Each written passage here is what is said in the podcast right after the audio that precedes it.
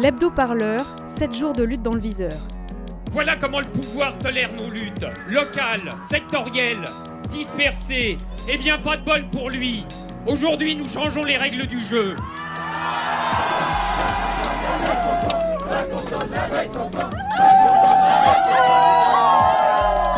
J'aimerais bien qu'on commence à me considérer en tant que tel. Radio Parleur, le son de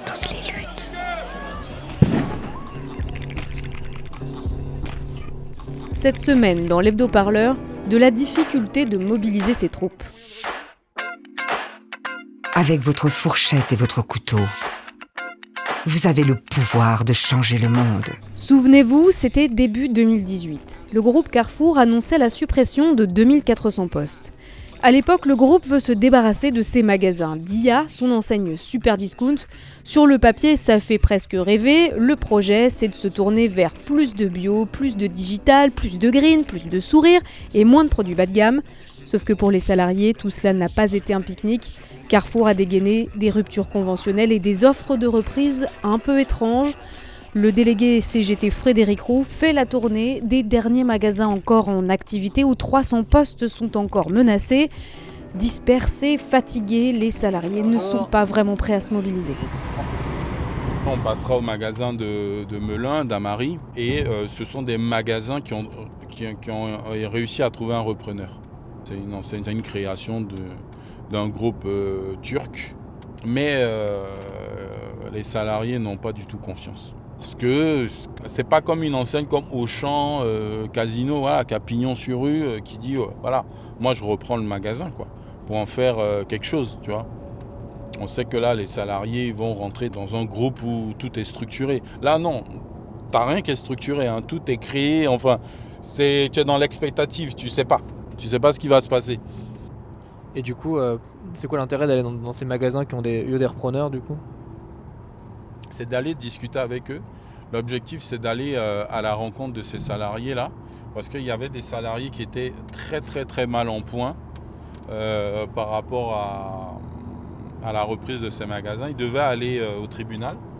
Donc nous, on devait les accompagner euh, au tribunal contre Carrefour. Et il se trouve que certains se sont désistés là, je ne sais pas pourquoi. Donc là, vous avez accepté une rupture conventionnelle? J'ai fait parce que pour qu'on est arrivé là, il n'y a rien. Tout est bouché. Ah, Ils sont pas cons. hein. Les postes de chef de magasin, il faut être cadre. Je suis chef de magasin depuis plus de 20 ans, mais je ne suis pas cadre.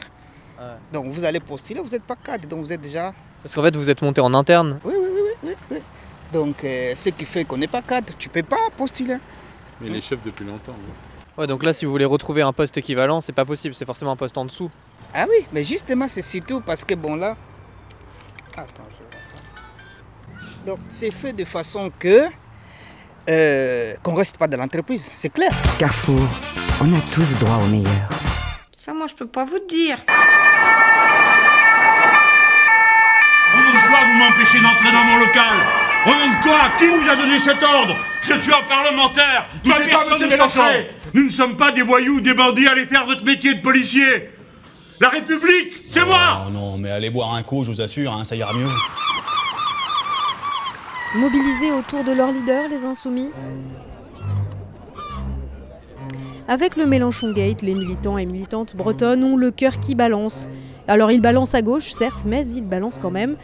Que faire, que faire? S'indigner de l'opération politique pour salir le seul vrai parti d'opposition, comme ils disent? Moi, c'est Catherine Fauvel de Lannion, mais bon, je veux dire, on est tous connus. hein. On, est, on, on vaut tous les uns, euh, on est interchangeables. hein.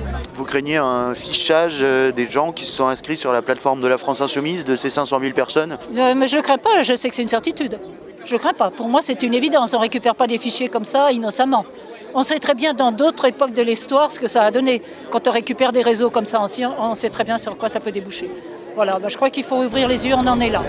Ou bien en profiter pour demander plus de démocratie à l'intérieur de ce parti qui n'en est pas vraiment un Juste cette petite phrase, euh, la République c'est moi, euh, qui est évidemment beaucoup controversée. Et euh, en fait, je me disais que c'était fort intéressant parce que euh, on n'a plus le droit d'incarner euh, la République. On confond la République et la Constitution. Euh, pour le coup, voilà, on, peut revendiquer de changer de constitution, mais rester sous les valeurs de la République. Et euh, je voulais dire que voilà, moi je, je pense que euh, aujourd'hui tout le monde est là pour incarner la République et j'ai envie de dire la République c'est moi, la République c'est toi et la République c'est nous.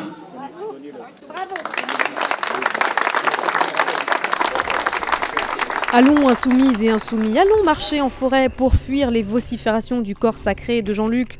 Allons par exemple à Romainville, 25 631 habitants, 40 000 en comptant les arbres de la dernière vraie forêt de la petite couronne parisienne. Là-bas, il n'y a pas vraiment une ZAD, hein, c'est plutôt une FAD, une forêt à défendre, euh, à défendre contre une base de loisirs en carton-pâte et ses divers poney clubs.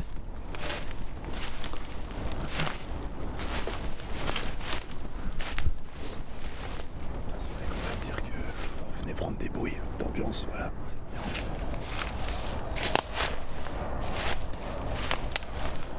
C'est trop stylé, là on n'est pas à l'endroit où euh, les flics peuvent nous chercher, je pense. Je m'appelle Raoul et j'habite à Romainville. Où est-ce qu'on est là? On est dans le bois de Romainville, qui est un poumon vert au sein de 93. Il y a un projet de construction d'une base de loisirs sur euh, cet espace qui a été entrepris par la région.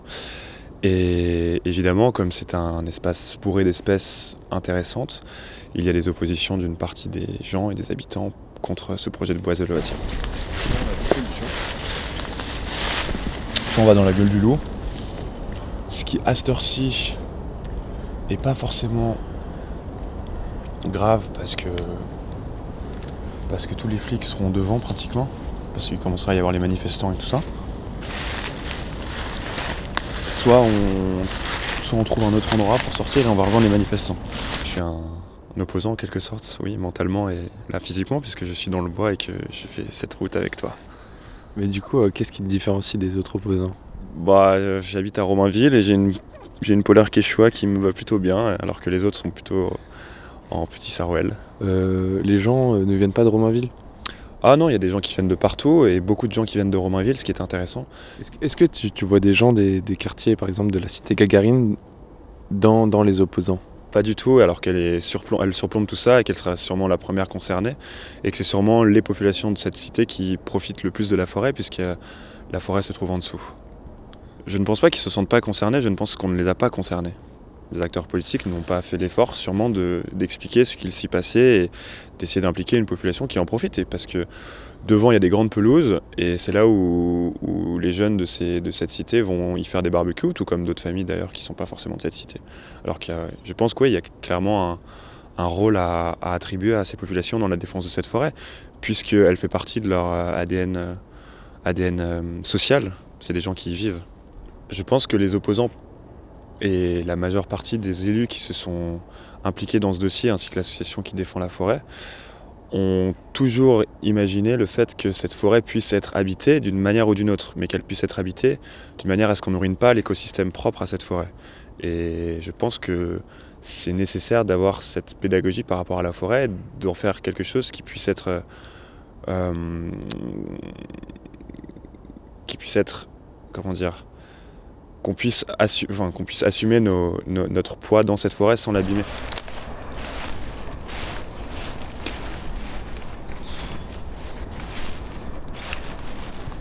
Bah là, il y a une église qui fait sonner les cloches et c'est plutôt super agréable. On a passé de la transition entre la nuit et, le- soleil avec les oiseaux qui chantent un peu plus.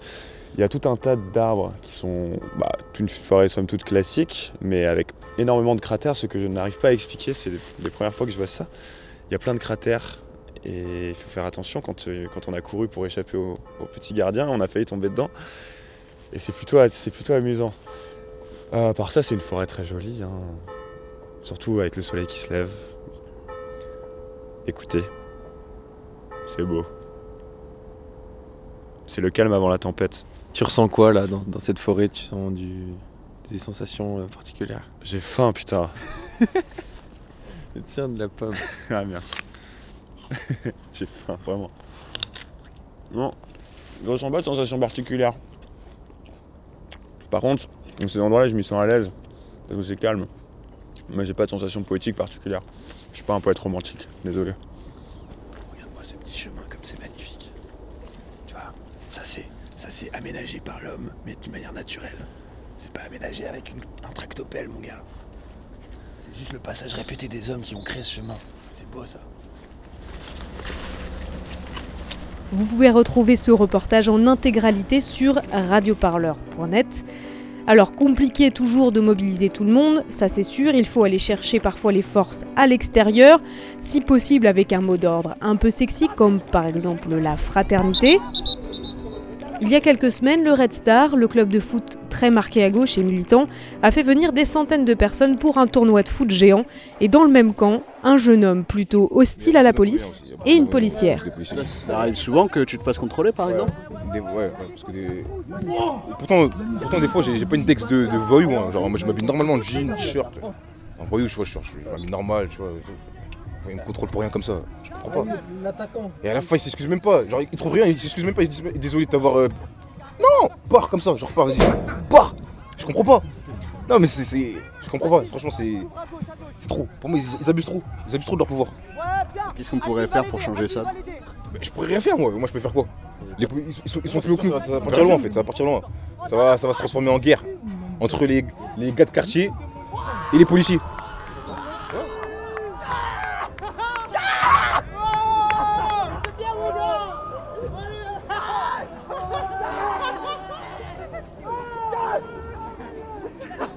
Démarre, mon gars Là, Il y a un truc qui m'intéresse un peu dans votre, dans votre équipe en particulier, c'est notamment Gaëlle.